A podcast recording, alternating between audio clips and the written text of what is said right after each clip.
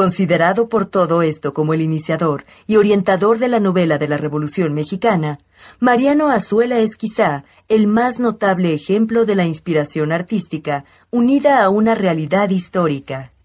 Por ello, en este audiolibro le rendiremos homenaje, dando a conocer los momentos más importantes de su existencia. Mariano Azuela González nació en el pueblo de Lagos de Moreno, en el estado mexicano de Jalisco el primer día de enero de 1873, en el mismo año en que se iniciaron las operaciones del Ferrocarril de México desde Ciudad de México a Veracruz, lo que fue todo un acontecimiento para ese país latinoamericano que buscaba salir de los límites de una sociedad rural para dar paso a una pujante sociedad industrial. El pequeño Mariano fue el primer hijo del matrimonio conformado por don Evaristo Azuela y doña Paulina González quienes tendrían luego nueve hijos más. Su padre era un minifundista que trabajaba en su pequeño rancho llamado La Providencia, ubicado a las afueras de Lagos de Moreno. La Providencia, que no poseía una tierra muy productiva, fue uno de los escenarios naturales en donde creció el niño Mariano. La influencia del abuelo materno, la primera gran inspiración. Don Evaristo, que sería un padre muy serio y disciplinado, había sido un joven comerciante emprendedor, con mediana suerte en los negocios, que atrajo intensamente a Paulina González, su futura esposa, que era una mujer de seductora inteligencia y sensibilidad, que además era una extraordinaria conversadora, rasgo que había heredado de su padre, don José María González, el más ameno conversador de Lagos de Moreno.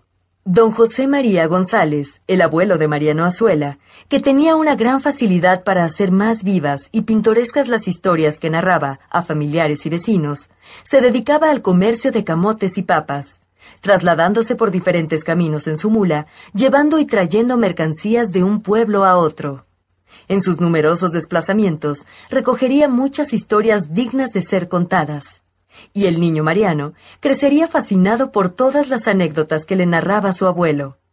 Este fue, de hecho, su primer contacto con la literatura, aunque en su vertiente oral. El niño Mariano cursa sus primeros estudios en el Liceo del Padre Guerra, una escuela que había sido local del convento capuchino de Lagos de Moreno. Su inclinación por la lectura, motivo de orgullo para sus padres, lo llevó a leer con voracidad Los Tres Mosqueteros y El Conde de Montecristo, dos obras esenciales del francés Alejandro Dumas, su primer autor predilecto. Años más tarde, siendo este el deseo de don Evaristo, su hijo realizó los estudios secundarios en el Liceo de Varones de Guadalajara, la capital del estado de Jalisco. Allí vivió bajo la supervisión de su tío José María Azuela, que regenteaba una bodega en la que el sobrino hizo las veces de vendedor de artículos. A pesar de la distancia, el ya adolescente Mariano no olvidaba Lagos de Moreno.